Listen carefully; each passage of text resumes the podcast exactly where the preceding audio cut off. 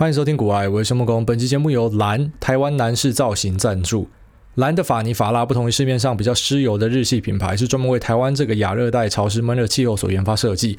特性是高定型、不油腻、好清洗，又可以重复塑形，菜鸡老手都特别适合使用。那也不会发生发廊抓起来很帅气，隔天回家自己抓却很厌世的情形。此外呢，也很抗旱，从此不怕上冲下洗，就算是安全帽压扁扁，随手一搓就回去。但是以前我也会抓头发，后来是因为比较少出门，然后又比较懒，就比较没有在做这样的事情。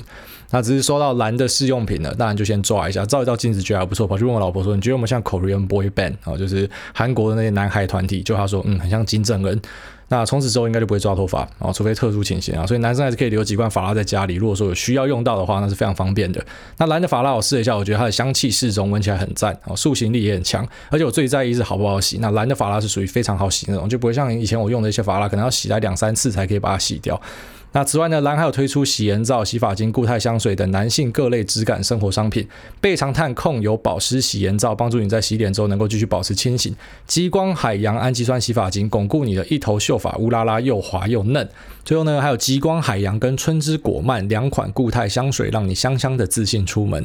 那官网现在除了有古玩的优惠组合之外，输入专属的优惠码 G O A Y E，虾皮输入 L E N T 八八八，即享诸位优惠结账再打八五折。所以你有两个管道，一个是官网，跟虾皮。那我把相关的折扣码跟链接都放在链接栏，这边提供给各位帅帅参考看看。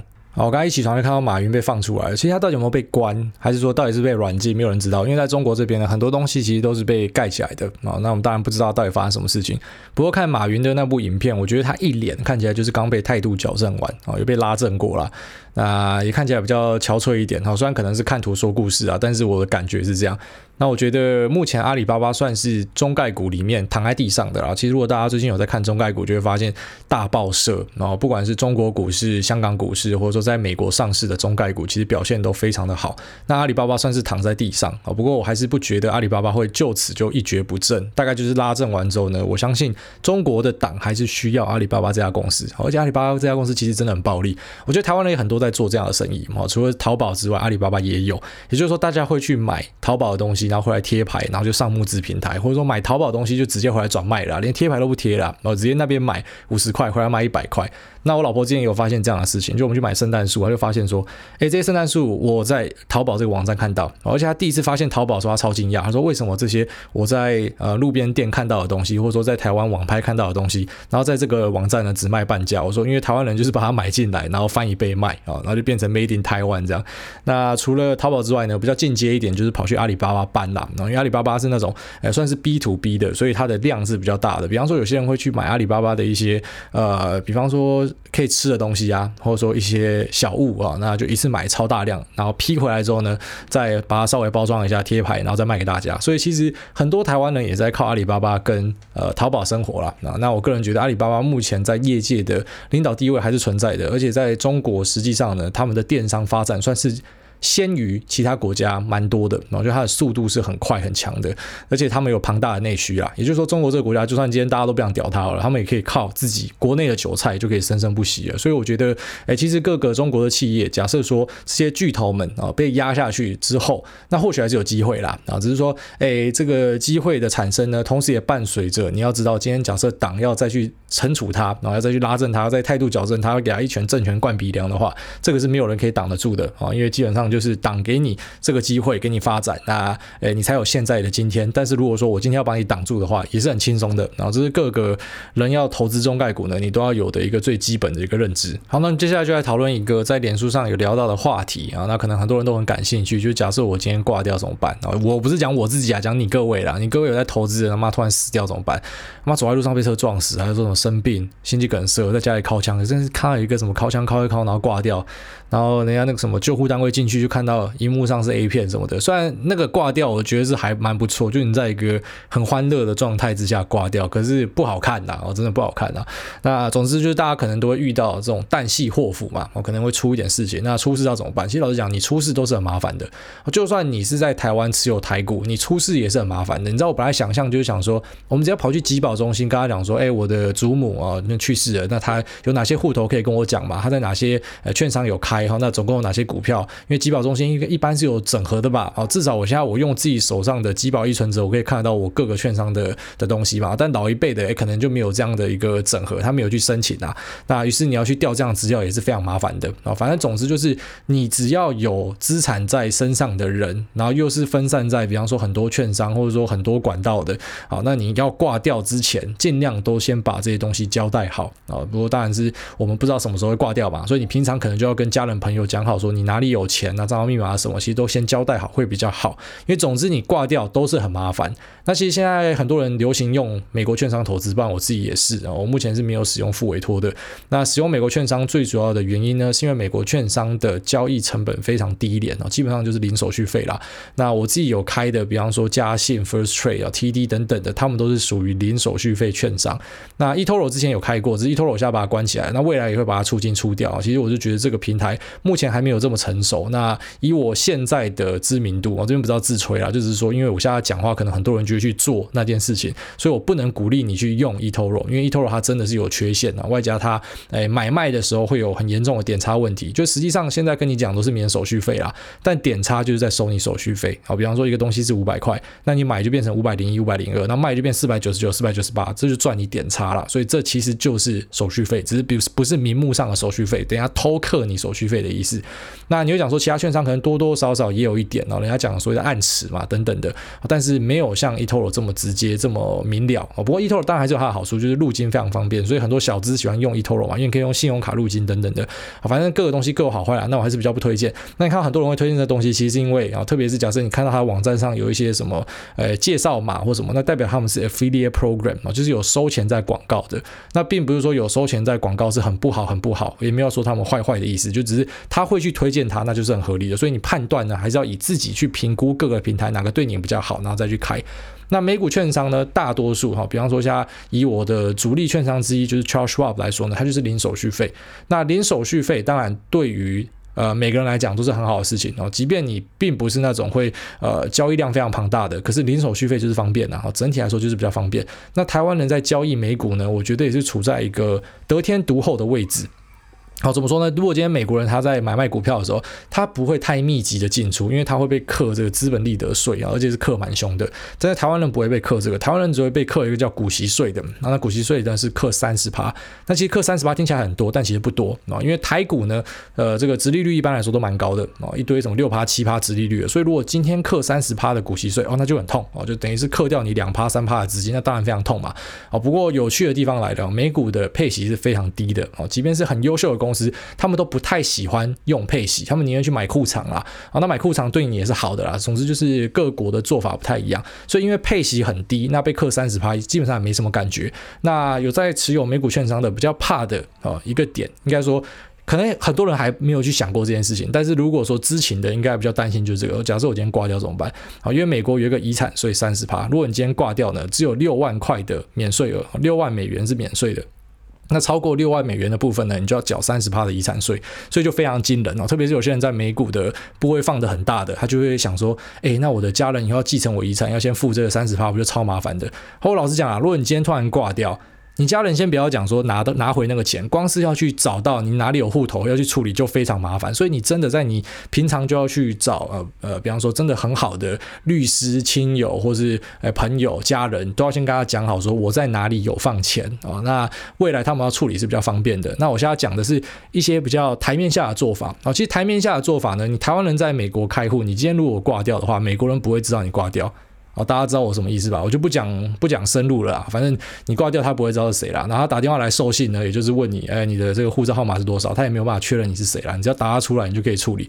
好，那大家去想象一下可以怎么做？好，但是我们还是要讲合法的是这样，合法呢就是你找个律师。帮你安排啊，那他可能就是呃被美国克了三十趴之后呢，就帮你把钱汇回来，这是一个比较正规的做法。那很多人就讲说，复委托这时候是不是就有好处？然后因为复委托不用被美国人课税啊，这个我觉得观念有点问题。因为实际上最终受益人就是你自己啊，就是你本人。所以其实对于美国人来讲，就是外国人持有股票嘛，我就是可以克你三十趴的税。那只是我个人觉得，目前实务上来看啊，实务上来看，复委托这边有一个模糊的空间，因为过了一手。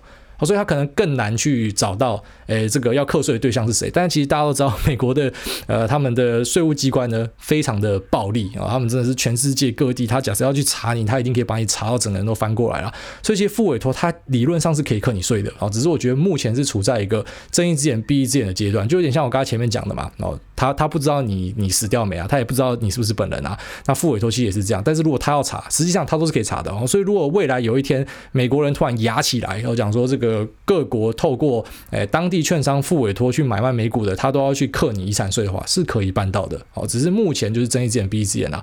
那就像是你持有直接持有美国券商哦，假设你挂掉，那你老婆可能就登你的账号把股票卖掉，那打电话来授信的时候呢，就哦男生的声音，然后把它处理掉，哎，自己是办得到，或者直接用提款卡慢慢连连连连出来，反正你没有被抓到就没事嘛。但是老样子啊，我不可以在节目里鼓励大家去做非法的事情啊。但是你要知道，哎，各国有一些规矩。那我觉得这是在你投资进入的时候，你就要知道的一件事情哦。就算你今天假设真的挂掉好了啊，那负三十趴，那也就是交易的成本啊，你就把它当成是一个交易的成本。那你当初进入的时候，你就要先去想通这件事情。所以并不是说什么你在负委托就。呃，百分之百不会遇到这样的事情，好，这可能是大家要先搞清楚的一件事。好，那我们进入最后一个话题，跟大家聊一下 Netflix 这家公司它的 Q 四的财报，那明年 Q one 的 forecast 以及我的一些看法。啊，当然我的看法是最重要的啦，因为财报的数字你哪里都看得到嘛。那我的看法之所以可以参考看看呢，是因为我真金白银进去买，哦，就是 Netflix。如果说你有在美股的 Telegram 群组里面，应该就有看到我差不多从十一月、十二月开始就有跟大家讲说我要买这支标的啊，不是要跟大家报牌或什么的。其实有时候就是我觉得要有人出来带动分享啦，因为台湾的投资圈很大的一个问题呢，就是在于说。很多装神弄鬼的东西啊，那我觉得其实没有什么必要好装神弄鬼的，那也不要都等到事情都发生了啊，比方说你有赚钱，你才跟大家讲说，你看我只有赚钱哦，所以我在买进的当下，我就会蛮常喜欢直接分享出来给大家，反正我落赛我赚钱，你都知道嘛，啊，你都可以参考看看嘛。那也因为我这样做了，最近也看到有蛮多的群友也跟上啊，那有些甚至是非常厉害，你看那个资金量应该也是我的好几倍，那我觉得这些人也出来分享，这是一个很好的事情啊，所以算是带动整个群组的一个。正向的循环啊。那我昨天早上六点才睡觉。如果说你有看 Telegram 或者是 Facebook，你就会发现说，诶，为什么妈这家伙六点才在 po 文？他有先讲说，哦，这个是有为青年早起啊，我不是早起，是晚睡。那其实一般来说，我大概三四点、五点会睡觉，但是为什么会拖到六点？最主要是因为我在等 Netflix 盘后的财报。那一般来说，我很少会去等待一家公司的财报，因为在投资股票呢，我个人觉得我心性算蛮定的啊，所以财报开出来就算不好，就算跳楼，也不会马上影响到我的判断啊。反正该分批进出的就继续分批进出啊，那个策略都是规划好的。但 Netflix 算是有一点违反了我的纪律啊，就是我在这支股票压的部位算是大的，然后又不同于像前面 Nvidia 或是 Tesla 这样，哦，Tesla 跟 Nvidia 部位会大，是因为它持续上涨嘛。那持续上涨，我就持续加嘛，所以当然它的呃这个部位就会膨胀，那就占整个投资比例上面很多，那是一个很正常的现象。但是呃 Netflix 呢，并没有呃在这个持续的一个上涨的轨迹，它也还没有突破它的一个历史的新高。那为什么会持续买呢？其实有点像是违反纪律去压一个，我觉得疫情的最后一个末班车。啊，因为我个人是这样看待的，我认为呢，疫情对一些公司可能有好有坏，然后对于传统产业是最坏的嘛。那对于 Netflix 这种公司呢，我觉得它是最好最好的一件事情，就是疫情呢会帮助 Netflix 这种公司超级快速的 Turbo Boost 加速，啊，包含像是 Zoom Video Communication 也是做视讯软体的，或像 Peloton 啊这家骑脚踏车的。这样的公司呢，我认为在疫情之后，它的成长速度应该会趋缓，哦，就是会整个慢下来啦。那你要回到像以前那样的成长速度，我个人觉得比较困难。虽然这些公司它可能长期表现都还是很好，但是暴力的成长的那个过程呢，可能已经过去了啊。未来可能就会回到一个稍微比较正常的轨迹上面。那于是，在 Netflix 这边呢，我就调动了诶其他在科技巨头的资金，还有一些入金的钱，就来压制这家公司，就有点像是在赌最后的呃，在疫情的。低谷最低谷，那 Netflix 会冲出一个很漂亮的成绩。那为什么会从其他科技巨头杀漏呢？并不是我不看好其他科技巨头。其实从九月纳斯达克巨鲸事件之后啊，其实科技巨头表现除了 Google 之外啊，其他什么 Facebook、亚马逊啊、苹果啊等等的，他们都是处在一个就是在那边盘整啊，这边弹跳了。那我觉得资金放在那边也是放着嘛，不如就去压一些自己喜欢的东西玩看看。那我觉得科技巨头的，诶，他们可能重新回到上涨的趋势。我觉得是会发生的啊。那发生的时间点呢，可能就会在今年的啊。我相信今年可能很多美国的企业会开始回购回购股票，这是一个很重要的一环。那再来呢，就是从新兴市场这边的资金，随着美元开始变强，它可能会回到美国市场去啊。这个美美债的殖利率往上升，开始有一些资金从新兴市场拉回来，那可能就会回去继续推升这些全值股。可是在那之前呢，我觉得先把一些资金拿出来是 OK 的，那就全部下在 Netflix 这边，然后所以算是下的量蛮大的。那也搞到呃，就是有一点睡不着好了，所以就等它的财报出来。那些财报出来的第一个瞬间啊，我看到我心是凉一下的，因为呢，诶，EPS 的数字我本来自己估是抓差不多一点五啦，然后就开出来是一点一九，那还 miss 的呃这个分析师的 consensus 是一点三八，所以算是 miss 蛮多的。那我一看到我想说干凉了。啊，就看到这个股价，马上直接急喷六趴，想说不对不对，马上去查详细的数据，然后看到哦，原来用户数量加了八百五十万人，哦，这是击败本来预期六百五十万人。那用户数量的大暴增是非常非常重要的一环哦，特别是对于 Netflix 这种呃，它的 churn rate 就是顾客流失率呢，算是很低的一家公司，大概只有一两趴。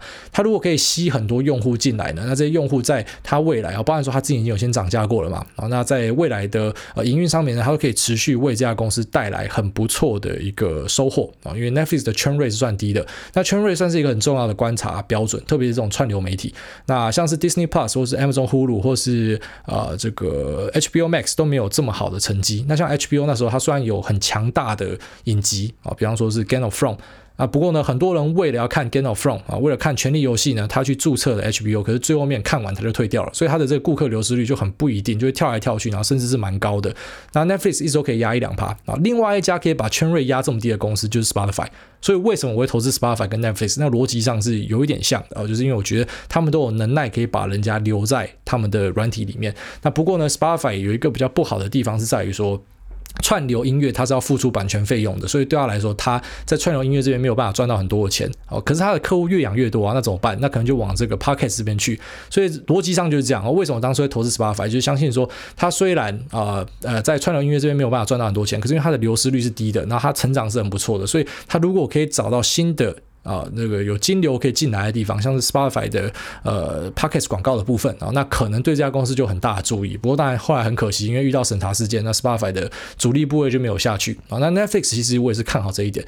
那我觉得 Netflix 的 churn rate 可以压这么低，跟它的整体生态非常完整有很大的关系啊。就是说你在 Netflix 上面除了电影之外，你也可以看到影集，那你也看到这个日本的一些动画啊，宫崎骏，你可以看到现在最近近期的晋级的巨人。所以我觉得因为它的东西很多元，所以不会发生像其他平台会遇到的。我可能看完主力强大的东西，我就退掉了，然后我看完我就退了。那 Netflix 持续会推出很棒的这个 original 的作品。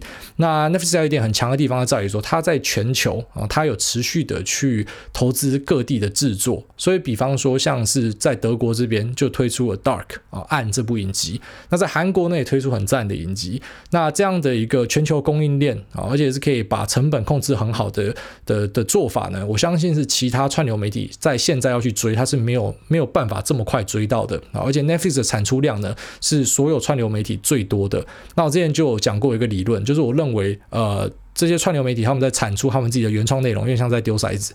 那如果说你今天丢的骰子数量很多的话啊，那当然你丢到。这个好片的机会就很多。那好片大家知道是好片，大家就 Google 就去查嘛，所以大家都会来看这个。那烂片呢，可能哦，可能有些人被雷到，但他看一看他不看，他也没查，他也不会因为这样就退订嘛。所以最后面大家会去集中在，哎，哪一家他有最多的产出，他可能就有最多的好片，那他可能就可以吃下大半的江山。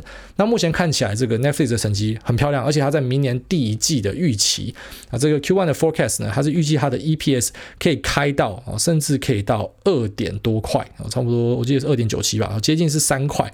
所以非常惊人的数字，那我个人觉得是非常容易达成的。那在那样的状况之下呢，哦，它会有自由的现金流，它的现金流是会很稳定的，而且是会赚钱的。那会赚钱就可以做一个很有趣的事情啊，就是美股科技股最爱玩的回购。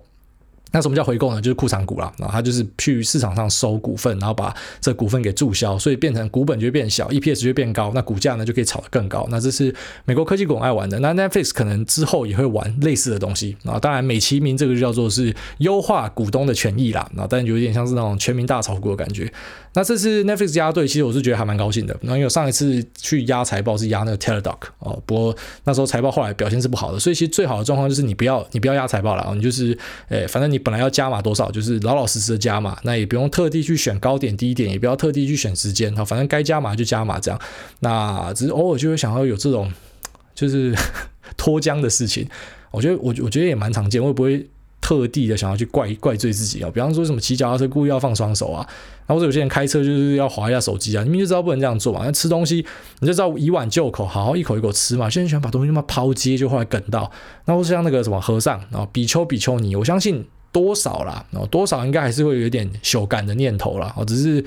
要去压制啊！你要去压制，不可以喝酒，不可以吃肉。可是应该还是会想到，但是因为他们为了他们的信仰，为了他们的相信的价值，他不去做嘛。然后所以我觉得在投资上面也像啊，就可能大家有一个逻辑啊，然后有一个呃纪律，就是我们知道都应该这样子。可是偶尔你也不一定会照着走哦，因为不一定每次都会有那种教科书的典型状况出现嘛。比方说像巴菲特，巴菲特自己很常跟大家讲的啦，然后那个经典语录里面提到的，你一个股票你不可以持有十年，你连一刻都不要持有，就航空股买了就卖嘛。所以你要说巴菲特自打脸嘛，也不是嘛。可能就是因为特殊的状况不一样了，这样，所以可能偶尔会这样了。好，不过其实，在长远下呢，还是要尽量去克制这样的一个冲动。所以我相信，其实，在这一次，呃，怎么搞到早上六点才睡觉嘛？我觉得我自己的反省是认为这样不好了。所以可能在未来就会尽量的去。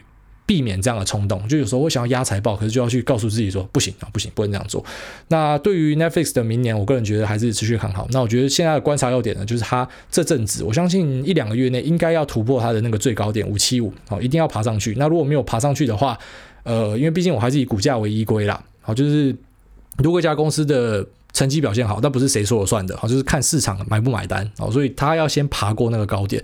如果爬过，那我就持续弄下去了。那如果没有爬过的话呢，我可能会考虑就把，哎，本来从各地沙漏出来的，哎，那就获利了结一下，然后就放回去，呃，本来的那些标的啊，因为我觉得这些标的，包括像 Nvidia 啊，那时候看到 NIO 采用了这么多颗 Orin 呢，我觉得，哎，表现应该很好了。不过其实我觉得目前就是因为资金大量的流去海外，那他们没有在拉抬美国的全资股，所以美国全资股的表现还没有那么好。但是可能在今年，或者是说，哎。下半年哈，应该都还会有很棒的表现。目前看起来是这样，就是没有看到什么太多的疑虑。好了，那这期节目先分享到这边啊，接下来我们进入 Q&A 的部分。好，第一位 Shy 口后面五个七，他说回撤，同为 Post Malone 粉，五星吹捧吹吹吹。艾大你好，第一次固定收听一个 Podcast 节目，也第一次留言，想请教一下艾大，在去年十月中开始接触美股，到现在差不多一季的时间，目前都是以主动选股的方式操作，绩效算是小赢大盘，想试试看能不能靠主动选股打赢大盘。想请问回撤的时间需要抓多长比较准确？感谢解答。你现在没有办法回撤啊，因为你从去年十月中来进来，所以到现在也才一季而已啊。那我觉得用季来看就还不错。比方说你这一季赢，然后明年就是看啊，不是明年已经过年了，那就诶下一季再下一季再下一季会持续的赢啦啊。那如果说都表现的还不错的话，那当然就持续的做主动选股是没有太大的问题。那记得跟大盘比较呢，不要比太短啊。很多人在比大盘什么哦，这个礼拜赢大盘，然后甚至是我今天赢大盘，那是没有意义的啊。那种很短期是没有意义的，你至少抓个一季半年会比较有参考价值。好，下面为这个 Chris TWT 说中立谢霆锋请教，聊聊台湾第三代半导体供应链，宏杰科、中美金。环球金、稳懋、世界先进等等，算是可以布局未来。请诸位聊这些产业的优势与劣势，或者可以用一集的时间让大家多认识这些题材。太感谢你了。然后这个确实是我要聊的，只是你看今天又遇到 Netflix 插播，那没有，我们就稍微大概讲一下啦。反正总之就是你讲到这个嘛，中美金就是一个控股公司，它旗下有环球金跟宏捷科。那环球金最近去收了这个呃德国的 Siltronic，说要变成这个市占第二名还第三名的一个晶圆厂，非常大。那同时又并了这个宏捷科，也不是说并了，就它吃下私募的二十几趴股份。那我觉得这是为了第三代半导体 GN on SiC 去做一个呃布局。好，那稳懋呢，它其实本来就是一个很强的第三代半导体的代工厂，它主要的客户是来自于什么高通、博通这种，就是第一线的啦。那高通、博通的特色呢，是因为他们是没有厂 Fabless，所以它的单就是下给稳懋。那其实很多很优秀的射频厂哦，应该说全世界优秀的射频厂呢，都会下单给稳懋，所以甚至有些人讲说，文茂呢就是化合物半导体哦，三代半导体的台积电。那宏捷科呢，就是联电。啊，不过当然没有像诶现在台积电比联电，联电那么不堪。啊，有点像是当初的台积电跟联电。啊，最早最早台积电跟联电差距是没有这么大的。那有些人就讲说，其实文茂就是啊当初的台积电，那宏捷科呢就是当初的联电。啊，只是当然后续会怎么发展，没有人知道。那其实我手上是比较多宏捷科啦，那文茂有买一点，然后稳懋我觉得最近拉抬跟 ECB 有蛮大的关系，虽然 ECB 是五年后才会才才才可以转换啊，但是呃其实跟那个利多应该是有一点相关。那其实我觉得化合物半导体都持续看好。哦，或许对了，就像你讲的，我们可能就找一集来聊看看啊，包含这个美国的供应链啊，美国的整个产业的布局什么的都可以谈看看哦。但是目前我只是在脸书上写一写而已，还没有时间在 Pocket 上面聊。好，下面为这个法尊小姐说，不能买股票的金融业打工仔，身为投信基金从业人员，听 Pocket 到。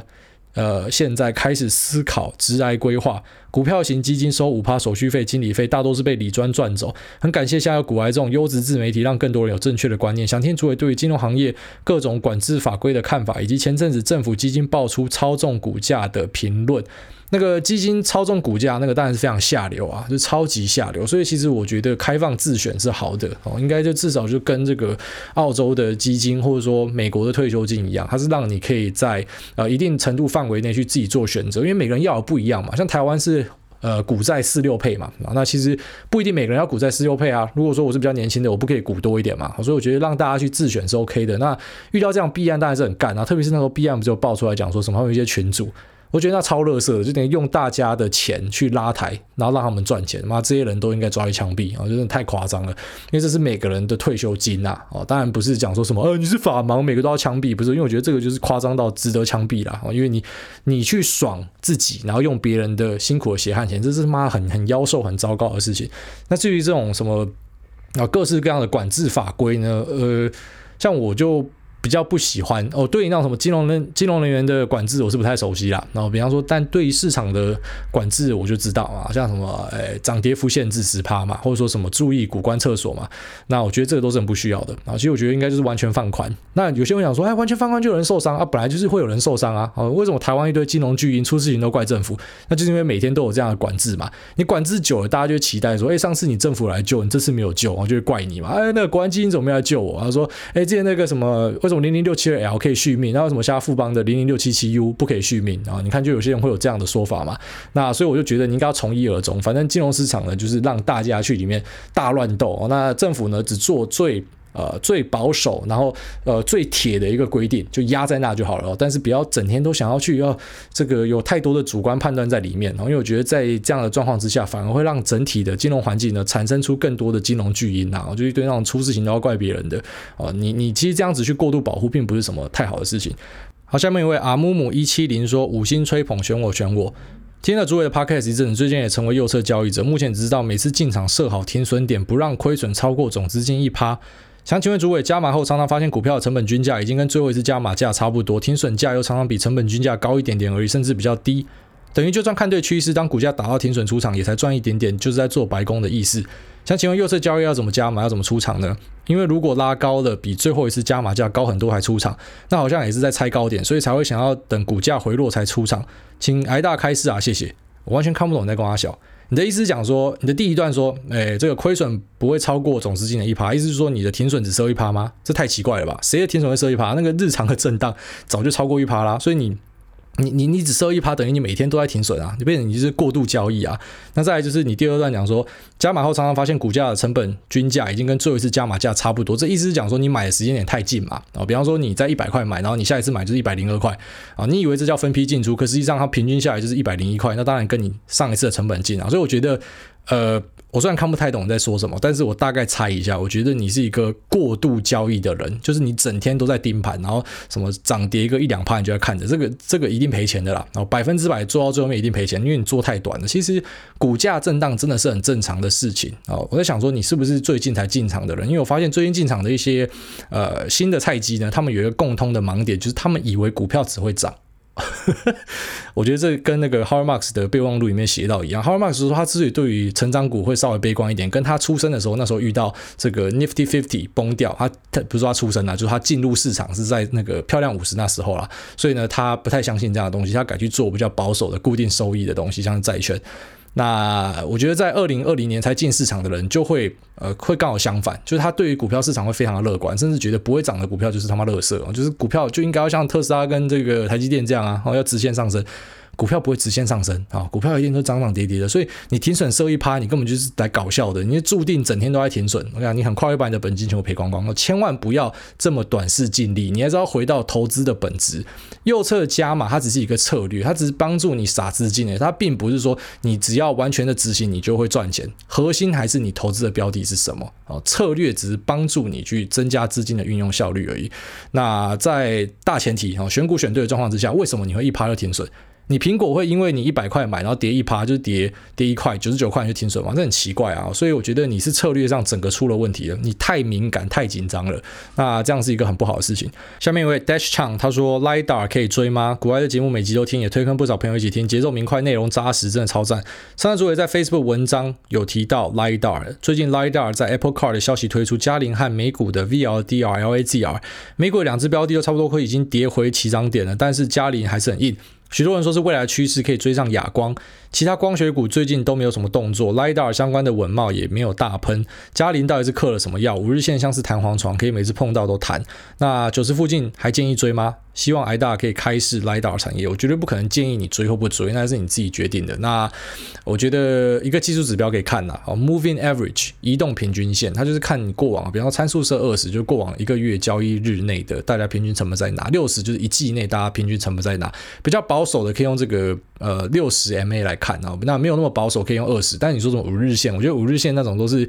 赌徒在看的啊，因为 股票五日内的涨跌谁猜得到啊？干真的猜不到啊！我一直跟大家强调说，那股股票做越短的，输的机会真的越大了，因为那越短线随机性是越强的。好，那再来就是你讲说什么？诶，LiDAR 相关的稳懋也没有大盆，那里没有大盆啊？稳懋从三百五到四百多诶，哦，因为稳懋是我吃过，我知道啊，它明明就涨很凶。我觉得最近大家标准太严格了，是不是很多是刚进市场的，然后就是 以为股票真的只会涨不会跌？我觉得很多人被二零二零的行情，然后外加二零二一刚开局的这个台股的行情给宠坏了，好像觉得股股票不是像台积电或是。特斯拉这样直线上升就就不叫涨哦，就是叫做很很烂。我觉得那个标准太严格，或者说这个错误的观念呢，可能在之后会会造成很大的伤害哦，这是大家要小心的。稳懋大暴涨啊，那稳懋它确实是 LiDAR 相关，它是这个 Lumentum 的供应商啊，就是在做 VCSEL 的，那就是用在呃 LiDAR 上面。那我确实是看好 LiDAR，我觉得 LiDAR 是有机会的哦。虽然 Elon Musk 他讲说，诶，他认为做 LiDAR 是啊，就是在做 LiDAR 的厂商是在浪费生命啊，但是我觉得你的特斯拉可以用摄影机啊，但是不是代表其他人的 LiDAR 不能用啊，只是 LiDAR 以前很贵啦，所以在三四年前讲确实是这样，但是 LiDAR 的价格会持续下降啊，就像三代半导体的材料价格，我相信有一天也会持续往下压。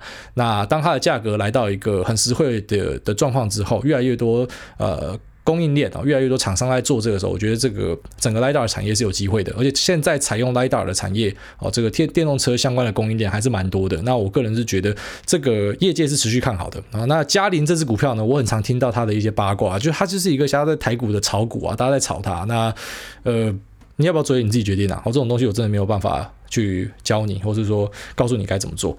下面一位欧洲部上篮说：“我是周部卢比欧，哎，大你好，最近听你的 EP 一零二特别强调分批投入的重要性。如果有一笔闲置资金想要投入 VO，想要问一下分批投入的时间要拉多久？因为有听过时间拉太长，其实报酬可能会偏低，因为没有享受到时间的福利。谢谢艾大分享。确实啊，时间本来就不可以拉太长啊。然后看你的资金多大。如果你今天告诉我你只有十万、五十万，哎，直接 all in 就好了。好，如果说你告诉我你是有什么五百万要丢，那我可能会建议你说，哎，你就一个月丢一百万啊，那就跟换汇一样，你就慢慢换嘛，那慢慢丢嘛。然后什么慢慢换、慢慢丢？哦，你你不可以用事后论来。看，比方比方说，你先用事后论来看，当然希望马上丢啊，因为你看美股就是涨啊。可是如果说，比方说你现在丢完，然后之后美股就修正个五趴，然后再丢。又在修正五趴啊，你不就很庆幸说还好我分批丢，所以其实这是见仁见智啦啊，那你自己抓一个时间就好。那如果说什么是什么五十万以内的，那其实一次丢就差不多了。我个人是这样看。好，那下面一位这个 S I N G 一零一说五星吹捧，感谢癌大一直以来的分享。想请问癌大对于台湾太阳能风电个股在二零二一的看法，会是长期趋势吗？谢谢。呃，这个上次有跟大家分享到两个风电跟太阳能的 E T F 嘛，我就是 TAN 跟 FAN T N 跟 F A N，那我觉得是我的话会选择买这样的东西啊，不会想买台湾的供应链啊，因为这样的东西在台湾的供应链里面太虚无缥缈了啊，我觉得比较难掌握了。下面五八八八九九九，他说你乖，帮妈妈们长知识，然后给我一堆星星，说星星自己数。好，下面这个肥家豆腐说导呼。听了挨大的分析，根据自己的判断，觉得航运股快不行了，于是做空长龙跟万海，目前小赚十八跟八趴。请问挨大这样的操作适合吗？适合短期或是长报？诶，放空都不适合长报了啊，因为其实股市的特性就是。牛长熊短啊，所以放空者呢，一般就是杀一波然后就走了。那其实时间点，比方说可能了不起就一两年吧，最多了。他做多的可能一抱就是十年，所以那个特性是不一样的。只是我蛮意外说，你怎么会听了之后跑去放空？看，真的不要把自己当爆牌台，我真的超怕这种。你你如果说你要当爆牌台，OK，好，比方说你把我当指标，或甚至你把我当反指标，然后你去做操作都 OK。可是如果你要跑回来问我说这样可不可以，那就很奇怪啊。应该是你这个判断都要自己做了。好，下面为这个 Friends She 说，好奇主委在台北国际书展的谈话内容。今天在台北国际书展的节目看到有主委的名字，好奇主委会讲什么样的内容？希望到时候直播或是录影，让外县市的朋友也可以看到。诶，就是一个韩总编啊，韩总编邀我去的，说跟王博达对谈，但是刚才已经密我说取消了，因为以前的关系，所以没有这样的东西啦啊。但是确实，诶，因为我最近有蛮多活动邀约，都是比方说什么叫我去讲一些，诶，比方说对于经济的看法啊，哦，就是自己对于市场的看法，或者说是对于 Podcast 的看法或什么。我后来想一想说，还是干脆我自己开一个线上直播，让大家问到爽。不知道大家有没有兴趣？然后如果有兴趣的话，或许可以这样玩看看。好，下面为这个六五零一九三说，先推五星，再问最近的标题，包含头几集的标题是真的还是被盗了？好，没有被盗。上一集是鱿鱼，上上集是熊，然后开头一到五集呢，变成是剪掉鸡鸡的过程啊。因为我觉得还蛮有趣的，所以就换看看。好，下面这个敲倩说五星吹到飞天，拜托主委开始。天主委在 EP 一零六有提到，非常不建议当冲跟极短线操作，可以请主委再详细一点分析细节吗？若主委现金流需求较大状况之下，会选择。什么样的操作方式呢？你是不是缺钱，然后想要在短线在股票提款？然后如果是你，非常的危险，你就是重灾区。很多人都以为说股市是提款机一样啊，我缺钱我就进去里面无本当冲啊，那无本当冲是他妈害死人，然后那人渣败类才会提这样的东西。然后讲当冲是无本的人都可以去给狗干一干啊。那我个人是觉得做越短输的机会越高，然后特别是那种超短线，基本上就是机器人的战场哦，AI。操盘的战场，那跟一般人在里面去做呃股市操作呢，那你是注定要被碾过去的啊，所以我非常不建议大家玩很短线。那很多告诉你说他当中可以每天提款的那个，如果不是胡烂，那就是万中选一啦。但是我相信你不会是那个万中选一啊，可能他是啊，但你不是啊，所以我们不要去迷信这样的东西。那其实呃最好的做法啊，投资最健康看待它的方式呢，还是你有稳定的本业收入。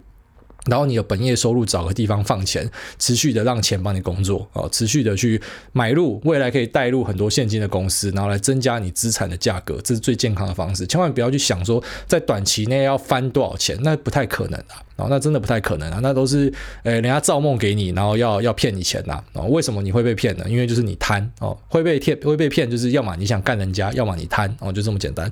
好，下面一位这个。Emmer Dwight，他说：“来啦，让我吹一下啦。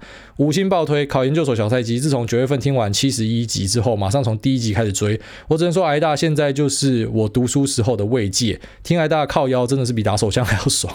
二月份要考试了，想请挨大祝我考试顺利。By the way，想顺便给 EP 一零六那位年轻人不讲 word 的一个 respect，真的是笑死。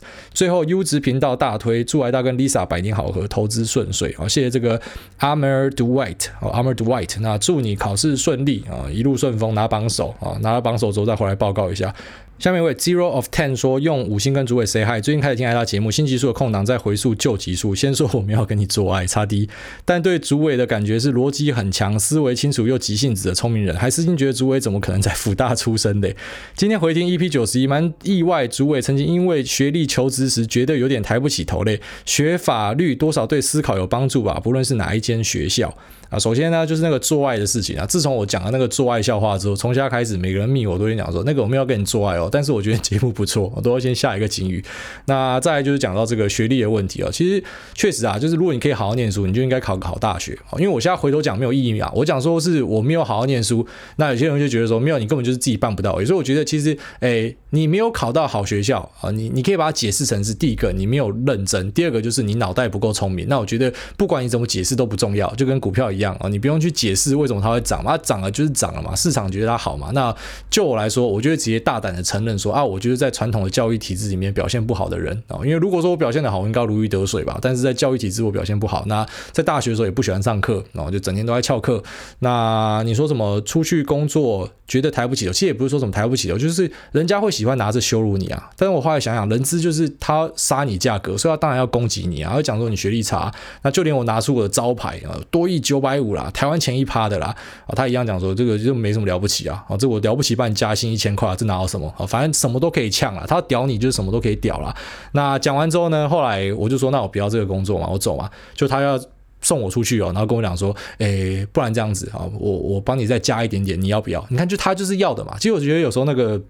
那个人资的面试有一点病态，因为你要想哦，你会让我来面试，就代表我的履历是 OK 的嘛，然后就是我的经历，然后我的我的这个语言程度，我对于电脑的熟悉度什么是 OK 的嘛，你才会让我来面试吧。那我去面试之后，那你又要整天在那边羞辱我是这样啊？如果是只是为了杀价，那我就觉得很白痴啊。因为如果我是人资，我不会这样做，我觉得没有必要羞辱别人。